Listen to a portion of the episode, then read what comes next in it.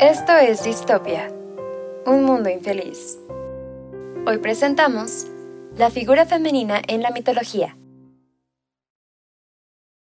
Bienvenidos, bienvenidas y bienvenides a este segundo episodio de Distopia, un mundo infeliz y también esta segunda parte del tema que ya traemos desde la, desde la semana pasada, que es eh, la figura femenina en la mitología. Como decía mi abuelita, vamos a darle, que es moledoya, entonces vamos a saltar directo a la conversación Hablábamos la semana pasada de que, pues de ciertas categorías en las que podíamos dividir, digamos, em, a la figura femenina. Ah, estaba la mujer como diosa, en la mitología la mujer como madre, pero también estaba la mujer como bruja, que es una figura de la que no hemos hablado y para lo que me gustaría mucho cederle la palabra a usted, profesora Mónica, que nos puede contar muchísimo más al respecto. Ya, muchas gracias. Claro, pues mira, acá tenemos por supuesto la narrativa europea, ¿no? De cuando las economías feudales, el mundo feudal se estaba convirtiendo en el capitalismo, donde la Em, la dominación de las mujeres fue determinante para poder lograr ese salto del feudalismo al capitalismo. Primero, entender que para, los, eh, para Europa, ya cuando pues, estaban eh, en todo este poder económico, más o menos a la par o un poco después incluso de cuando se, hace la, el imperialismo o, la, la colonización hacia América, eh, las brujas o las mujeres, o sea, ¿cuál es este, este arquetipo que tenemos de la bruja? Una mujer perversa, una mujer poderosa, ¿no? Era una mujer poderosa. Era, mm, estamos hablando de, de las mujeres medievales, ¿no? Mujeres que tenían alguna suerte de pacto con el demonio. Pero a ver, ¿quiénes eran estas mujeres? Recordemos, ¿no? Que el cristianismo en ese momento era la única manera de ver y explicar el mundo. Y cualquier idea que se, que se contrapusiera ¿no? a, esta, a esta idea tendría que ser demoníaca, tendría que ser un pacto eh, eh, este, con el demonio. Pero a ver, ¿por qué las mujeres son aquí las brujas o por qué las mujeres son importantes para esta, para esta idea? Porque las mujeres eran las parteras, porque las mujeres eran las curanderas, porque las mujeres eran las que hacían lo que quizá ahora conocemos como ciencia, es decir, para la ciencia quizá moderna, pues eh, la mm, a las que habría que conquistar era estas mujeres que tenían el conocimiento. Y estas mujeres que adicional eh, conocían la tierra o que eran eh, no dueñas porque no había como una apropiación, como una propiedad privada sobre la tierra, pero en estas poblaciones en donde había que dominar, si tú dominabas a las mujeres, que eran las que tenían esta sabiduría también sobre la tierra, pues estabas dominando a toda la, a toda la comunidad. Entonces, esta casa de brujas que se ve en Europa, o este mito, o esta, esta idea de la bruja, eran mujeres que tenían una suerte de conocimientos, eran mujeres poderosas y tenían pactos con el diablo, es decir, para poder justificar la casa y la quema de las brujas, que la verdad es que eran mujeres rurales, es decir, las mujeres aristocráticas no eran brujas, eran las mujeres rurales, eran las mujeres campesinas. Todavía no había mujeres obreras, por supuesto, estamos hablando del medievo, ¿no? Entonces, eh, la dominación y la idea de, esta, de este mito de la bruja, Todavía no era la bruja de la escoba, esta era la bruja, esas, esas, son otras, esas son las brujas de Salem, ¿no? Que son, que son ya de este lado del mundo. Pero este mito de las brujas en ese entonces eran las que tenían pacto con el demonio y las que había que poder dominar. Cuando, las, eh, cuando llega la, la colonia a América, ¿quiénes son esas brujas? Pues las mujeres indígenas. Que por cierto, estas mujeres o estas que, ellos denominan como brujas, ¿no? Son las que hacen una gran resistencia anticolonial y anticapitalista. Son la lucha de esta, de esta resistencia porque defendían el antiguo modo de existencia, ¿no? Entonces, creo que aquí hay un mito contado sobre la bruja que era mala, que era demoníaca, que era, que era, que se convertía, que bailaba desnuda, que también tiene que ver con la sexualidad, por cierto, ¿eh? que bailaba desnuda este, en el campo y tal, y que hacía ritos satánicos. Esto es básico para la dominación del territorio. Justo, y también se me hace interesante como a través de los años y de cómo se va formando esta figura de la bruja, eventualmente se retoma, y lo hablábamos con Medea la semana pasada, eventualmente se retoma el ataque de las brujas para con los niños, ¿no? Como el ataque a la inocencia infantil, que, que si se los comían, que si los usaban para sus rituales satánicos. Y, y toco a Medea porque pues de ella eh, hablábamos, ¿no? Justo que, que, lo peor, que lo peor que podía hacer una mujer y, y, una mujer que es madre, pues era matar a sus hijos, ¿no? Porque entonces ni es mujer ni es madre, porque además pues la maternidad súper, súper, ya mencionábamos, relacionada con, con la feminidad siempre. E incluso pues podemos tal vez tomar esta creación de, de, de la figura de la bruja incluso como como un método de disciplina, de, de control, de, pues para mantener eh, en línea a, las, este, a aquellas mujeres que se les consideraba peligrosas, eh, que se les consideraba que rompían la norma, que eh, eh, violaban el status quo, digamos que ponían en peligro más bien el status quo, simple y sencillamente por el hecho de tener conocimientos, y de usarlos. Una mujer poderosa no puede ser permitida existir y eso es algo que todavía vemos en nuestra sociedad, pero definitivamente eh, el, el, miedo a una mujer con poder alimentó a la creación de esta, de esta imagen que ahora tenemos de la bruja, que por supuesto es muy diferente a la bruja contemporánea, escuchamos bruja y, y una, una mujer desde luego, eh, de piel verde, de, de, nariz este, alargada, aguileña, ganchuda, con la verruga, que, que también es este, un ataque a la belleza, ¿no? Una mujer, una mujer fea no puede ser buena, una mujer este, buena no puede ser, no puede tener conocimiento y por lo tanto, pues de ahí salen las brujas. Es, es, muy interesante porque también nos ha llegado la, la historia de que esta cacería eh, o esta persecución se da principalmente en la Edad Media y si bien es cierto comienza ahí en el Renacimiento, que se supone que ya es una época de, de iluminación, es cuando se dan mayores, eh, se da un mayor número de juicios en contra de hombres y mujeres que supuestamente practicaban la hechicería. Y algo que va a entrar eh, de lleno en la representación de la bruja es la relación física de la bruja con el judaísmo. Es decir, en, el Renacimiento ya no nada más es la persecución de estas mujeres o de estos hombres, porque también hubo hombres que fueron perseguidos, sino que se va a centrar principalmente en la figura de la mujer judía y en la figura del Shabbat. ¿no? Sabemos muy bien que en algunos de estos eh, juicios, que normalmente eran arbitrarios, se hablan de estas reuniones secretas que se dan al atardecer del, viernes y que duran, duran eh, todavía el sábado hasta el, ocaso y pues que coinciden con el Shabbat. Inclusive otra definición para la, la, festividad judía de Shabbat pues es una reunión de brujos y brujas y eso proviene de la, del ojo eh, católico. Eso proviene de la persecución católica. Entonces, cuando hablamos hoy en el siglo XXI de la interseccionalidad, por ejemplo, hablamos de que hay varias variables, vale la redundancia, que entran en juego para perseguir a ciertas figuras. Si a la bruja de la Edad Media del Renacimiento ya se le perseguía por ser mujer, pues además le agregamos el hecho de ser judía o parecer judía. De ahí que venga, por ejemplo, esta representación de una nariz aguileña, ¿no? que proviene naturalmente de una iconografía eh, pues, eh, que, despreciaba los, los, rasgos judíos. Sí, eh, Mónica. Sí, qué interesante ahorita que dices que, que, también había brujos, ¿no? Estoy pensando en esta figura que es una figura mítica de Merlín y Morgana, ¿no? Merlín, este mago que que era como el, el, asesor o el, el maestro de, del rey Arturo, etcétera, ¿no?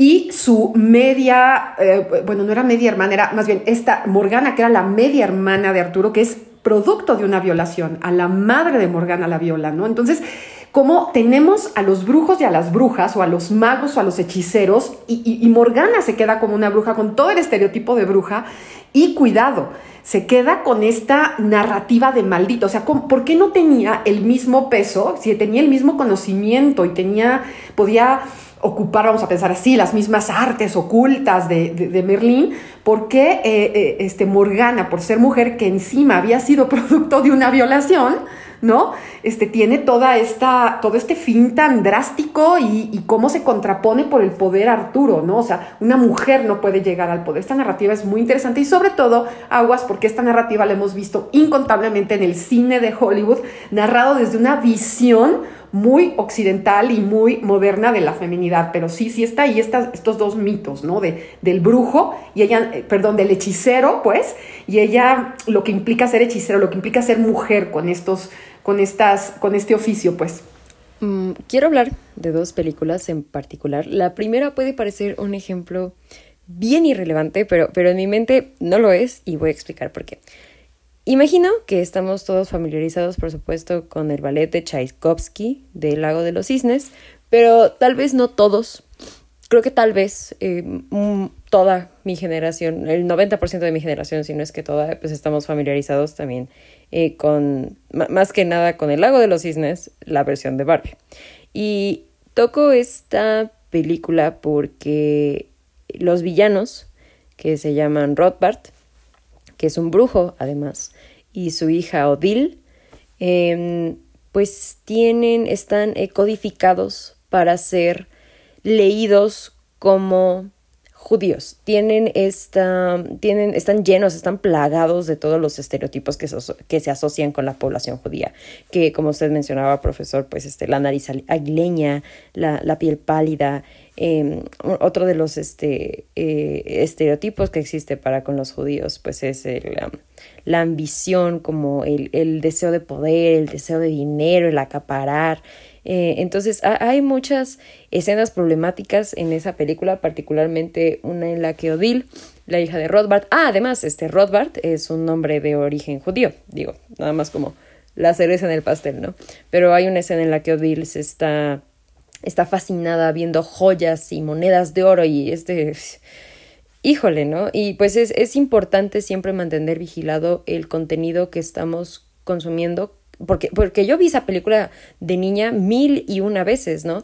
Y, y, nunca, nunca lo leí de esa manera, jamás se me habría ocurrido decir, ah, no, bueno, Barbie tiene tintes de antisemitismo, ¿no? Pues no, no pasa por la cabeza de un niño. Sin embargo, sí, como adultos, este, pues, este, sí es nuestra responsabilidad ser críticos de lo que estamos viendo.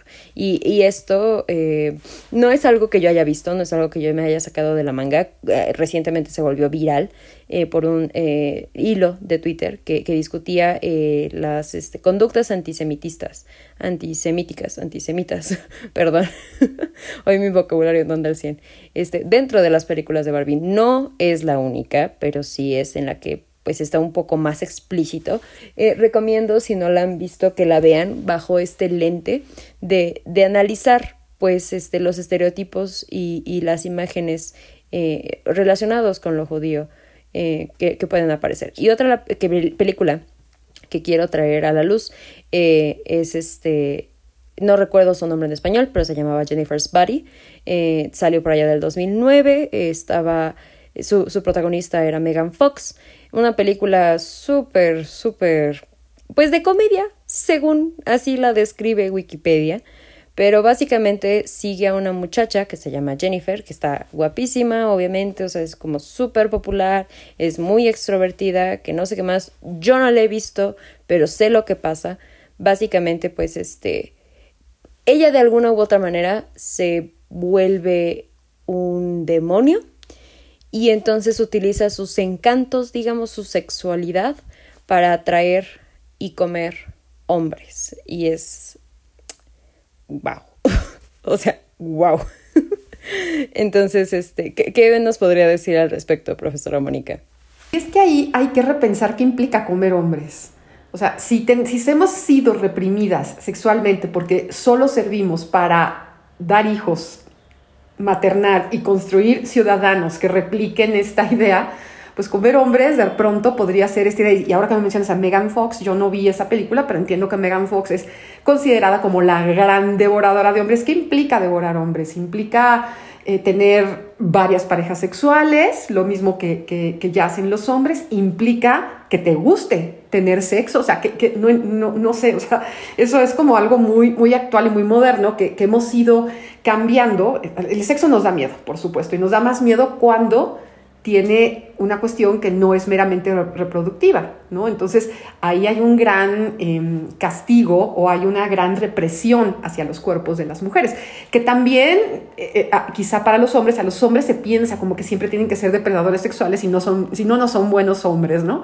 Y en cambio para nosotros es algo que está reprimido y es algo con lo que venimos en lo que venimos resistiendo, en esas narrativas, construyendo nuestras propias narrativas en estos últimos años. Claro, que ahí pienso en figuras que llevan a la perdición a los hombres, como las sirenas, ¿no? que en la Odisea se habla de, este, de estas sirenas, que por supuesto no tiene nada que ver con la sirenita Disney, o sea, la representación de una sirena con la mitad eh, del cuerpo como, como un pez y la otra mitad como, como mujer. Eso es propia de las sirenas escandinavas, no de las sirenas griegas. Las sirenas griegas eran arpías, básicamente eran águilas con cabeza de mujer y por su canto hacía que, hacían que los hombres se perdieran y se mataran. Y esa era la función de la sirena y después devorarse a estos marineros que caían ante ellas. Y también en la Odisea aparece Circe, la gran bruja de la, de la mitología griega, quien transformaba a los marineros y a los hombres que llegaban a su isla, los transformaba en cerdos y ahí los tenía eh, prisioneros, ¿no? Hasta que cae rendida a los pies de Odiseo, no sabemos por qué, siendo ella tan poderosa, tiene que caer a los pies de un tipo como Odiseo, pero bueno, Odiseo es el protagonista de la Odisea y pues por eso eh, ella decide no transformar a sus amigos ah, en cerdos. Pero sí, esta figura de la mujer devora hombres, ni se diga que la tenemos hasta en el cine mexicano, ¿no? En el cine de oro, entre comillas, mexicano, pues tienes a la rumbera, que además es exótica, y otra vez viene la belleza, y otra vez viene el arquetipo de una mujer eh, frívola que no, que no cumple con su papel tradicional de ser madre, y acaba haciendo que los hombres se pierdan por ella. Y eso es muy del siglo XIX, es la romantización de la vampiresa, la romantización de esta mujer enferma, la romantización de la prostituta y obviamente la pregunta es, ¿quién la romantizó? Pues los hombres. Básicamente fueron los hombres quienes crearon esa idea decimonónica de la mujer fan fatal. Y María Félix, ¿no? Y cómo eh, muchas de estas mujeres de, de esta, estas cabareteras o hay por ahí un, un, documental muy interesante que se me escape el nombre, creo que es Bellas de Noche, como la mayoría de estas mujeres eh, murieron, que, fueron muy famosas y que, y que tuvieron políticos, etcétera, a sus pies, ¿no? Cómo acabaron en, la pobreza o, cómo terminaron en el olvido, ¿no? Eh, pienso también un poco, no en las cabareteras, pero aquellas mujeres del siglo pasado que este, fueron escritoras, ¿no? que fueron, que, que, se, mm, vamos, es que hablando de mitos modernos, mitos de las mujeres modernos, estoy pensando en Elena Garro, estoy pensando en Nelly Campobello, estoy pensando en, en, en, en Naui Olin, ¿no? Estas mujeres que en la misma María Félix, este, Frida Kahlo, ¿no? Que, son mujeres que desde el arte, desde la escritura, desde la pintura, desde la narrativa, se contraponen a esta idea de tener hijos, o tienen hijos pero se divorcian, o posan desnudas, ¿no? Entonces, eh, ya no sé si este tipo de mujeres podrían entrar dentro de una mitología moderna. José Manuel, ¿tú qué opinas? Claro, y se convierten en estas figuras míticas, ¿no? O figuras emblemáticas de una emancipación, de una, eh, pues de darle la espalda a la idea tradicional arquetípica de la madre protectora o de la mujer protectora o la mujer que tiene que estar detrás de un hombre. Entonces creo que sí, también son parte ya del, del catálogo de figuras de carne y hueso que han roto con esos, con esos estereotipos y que nos permiten llegar hasta el día de hoy a hablar de lo que estamos hablando en este podcast. Pero, pero, las hemos rescatado, porque la mayoría de ellas, digo, obviamente Frida Kahlo no, pero, o sea, les fue re mal porque hay una serie de disciplinamiento del sistema ¿no? patriarcal que te dice tú tienes que maternar, tú no puedes este, ocupar el espacio público, tú no puedes hacerte eh, este, eh, autónomo en cuanto a tu sexualidad, el trabajo, etc. Entonces, todas ellas, eh, la historia en este siglo, gracias al feminismo, las hemos recuperado para narrar y contar sus historias y para tomarlas como como una manera de, o sea, como diosas, ¿no? Yo, yo, yo digo que, y tú sabes, José Manuel, yo, digo que soy politeísta, ¿no? Porque tengo una serie de diosas a las cuales admiro, que son justo mujeres eh, que han, que, se han, que se han que han contestado de, de maneras eh, a través de su cuerpo al patriarcado. Concuerdo completamente con todo lo que dice y quisiera traer a la luz una figura que ya es mucho más reciente, por supuesto, pero en la que pienso mucho eh, con, con, este término de Femme Fatal. Y esta es, ella es Mónica Levinsky, que entró de 22 años a la Casa Blanca y fue la protagonista, para quienes no lo sepan, pues del escándalo eh, con un amorío extramarital con el, el, el, entonces presidente Bill Clinton, que pues estaba por supuesto casado con quien era la primera dama Hillary Clinton. Entonces es interesante como en aquellos eh, días que, que, digamos, lo vemos lejano, yo lo veo lejano porque por supuesto yo no estaba viva siquiera aún, eh, pero no está tan lejano realmente en la historia. Eh, se le señaló, se le culpó a ella, se le se burló, se, se hizo una campaña en su contra básicamente y este y a Clinton, o sea, en contra de, la muchacha de 22 años que estaba fresca de, de salir de, de, la universidad, o sea, la, la, muchacha que todavía no vivía, la muchacha que entró a una pasantía para, para mejorar su currículo, o sea, se le culpó a ella y no al señor de casi 50 años, me parece que tenía entonces Clinton, este, que era eh, el presidente de Estados Unidos. Entonces ahí existió un desbalance de poder cañoncísimo y aún así a la que se le culpó siempre fue a la mujer en este caso. Claro, pues es que ya estamos acá en figuras modernas que también han sido reprimidas, castigadas por la sociedad, por los medios, ¿no? Y, por sus mismas familias, por, eh, por expresar su sexualidad de otras maneras. Ahorita que tú mencionabas eh, este tema de Clinton y, este, y Mónica Levinsky, hay que hablar del papel que tuvo Hillary Clinton ahí, ¿no? Ella nunca se puso en el rol de soy la pobre mujer este, eh, engañada, ¿no? Y pues bueno, ustedes saben que Hillary Clinton es una, por supuesto, es una gran representante del feminismo liberal porque ha, logrado meterse ahí eh, a través de estas, de estas ideas eh, o de esta um, de llegar sin un cambio radical en el sistema al poder. Entonces, ahí está el caso de Hillary, pero justo ahorita, ¿no? Que estabas hablando, yo me, me estaba acordando de Madonna en los 80s y de Britney Spears en los 90s y lo mal que le fue a ambas y lo poderosas que son ahora, ¿no? Incluso a, Britney, como su padre le quita, y, y no nada más el padre, porque ahorita es el maldito, es el padre, pero y los medios y la sociedad entera y, este y, las el sistema judicial en su país o legal que le quitó prácticamente todo porque ella pues representaba primero a esta mujer este joven núbil que cantaba Did It Again y que con sus minifaldas etcétera y, que estaba un poco más en uso de, de su sexualidad. Pero como el sistema las castigó y a Madonna también son dos grandes mujeres que tenemos que digo no que tenemos que ir a reconocer el trabajo que han hecho, o sea, cómo el sistema las ha, las castigado, pues, por eh, hacer, expresar su sexualidad. Son dos casos diferentes, pero bueno, ahí están. No sé, ¿tú qué opinas, José Manuel? Sí, la, la cultura pop ha sido detonante para ver estas, estas resignificaciones de los papeles tradicionales de las mujeres en particular, que ahí veo que sí hay una, hay una mayor eh, cantidad de mujeres quienes se han rebelado contra esa idea tradicional que hombres. O sea, ya en últimos años podemos ver algunos hombres pues que se rebelan también a sus propios mitos, pero hablando de mujeres, pues Madonna es este este emblema de una ruptura, no solamente como, como mujer, sino también como empresaria, como cantante, como eh, hija, como madre, como esposa, como mujer divorciada, inclusive como mujer de una edad en la cual, pues bueno, obviamente se deja llevar por la industria cosmética, etcétera, etcétera, ¿no? Pero el asunto es que antes de Madonna, pues está Marilyn Monroe, por ejemplo, antes de ellas está Greta Garbo, antes pues tenemos a, las actrices del siglo XIX, quienes van cambiando esta concepción. Entonces yo creo que si hablamos de, estas, de estos mitos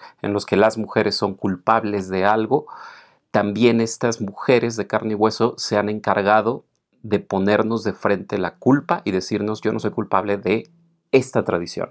Así que vamos a crear una nueva versión. Y nos puede llevar hasta el día de hoy, siglo XXI, con nuevas personificaciones, y lo pongo entre comillas y con, mucho, con mucha distinción de lo femenino, porque sabemos que lo femenino es enorme, pero en los medios masivos, en, lo, en la cultura pop, pues pienso en una Rosalía que no sé qué tanto esté en contra de estas ideas tradicionales, pero sí veo que hay una resignificación al menos de su parte femenina, llámesele como se le llame, ¿no? Entonces, bueno, creo que el, tema da, da, para muchísimo y creo que los mitos reales, los que viven, los de carne y hueso, son los que nos permiten pues decir en qué, en, qué punto estamos, ¿no? En el punto de seguir considerando que Levinsky es víctima o no es víctima, en el papel en el que eh, eh, una mujer puede decidir su sexualidad sin importar las consecuencias, o bien todo lo contrario, estamos en un neoconservadurismo, no lo sé, creo que ya son muchas tangentes que estoy dejando abiertas. Sí, yo no sé si quepa esto, pero, pero quiero hablar brevemente de las morras de bloque negro. O sea, no, no hay un, o sea, es un cuerpo social no es una sola mujer, ¿no?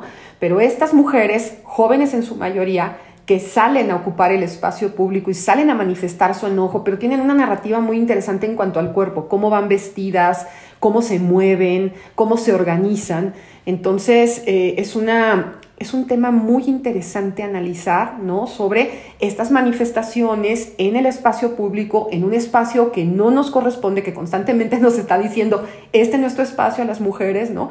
Pero hablando un poco desde las narrativas de, acá, de, de América Latina, y por supuesto también las mujeres racializadas. Estoy hablando de las mujeres indígenas, que a mí no me gusta decir indígena porque pues es algo que el Estado nombra, para nombrar una exclusión, pero también cómo son mujeres que vienen empujando y, que vienen manifestando y, vienen construyendo otras narrativas, ¿no? Y nosotras como mujeres, de nuevo urbanas, este, pues más occidentales que otra cosa, también eh, creo que tenemos que lograr otras historias, nombrarnos desde otro lugar, construir otras narrativas con lo que traemos, ¿no? Pero también... Eh, tratar, o, en esta idea pues de, esta justicia que tanto estamos buscando, sí tenemos que eh, hacer primero un ejercicio eh, propio de hacia dónde me lleva esta narrativa y cómo construyo otras narrativas. Completamente de acuerdo. Bueno, lamentablemente eh, el tiempo de, para, el episodio de hoy ya se nos acabó, nos excedimos un poquito, pero la verdad es que estos temas dan para muchísimo y como decía el profesor José Manuel, pues deja muchas tangentes al aire yo opino que la verdad es que todas las tangentes que, podamos dejar al aire tienen pues muchísimo que ver con los temas que estamos platicando y la verdad es que estos temas dan para muchísimo, muchísimo más. Pero pues por ahora nos vamos a tener que despedir. Un gusto haber estado con ustedes, profesores. Muchísimas gracias. En serio, muchísimas gracias nuevamente por haber aceptado la invitación. Esto fue Distopia y nos vemos la próxima semana. Gracias, hasta luego. Gracias, hasta luego. Esto fue Distopia un mundo infeliz. Escúchanos en exclusiva por frecuencia SEM y plataformas digitales. Nos vemos la próxima semana.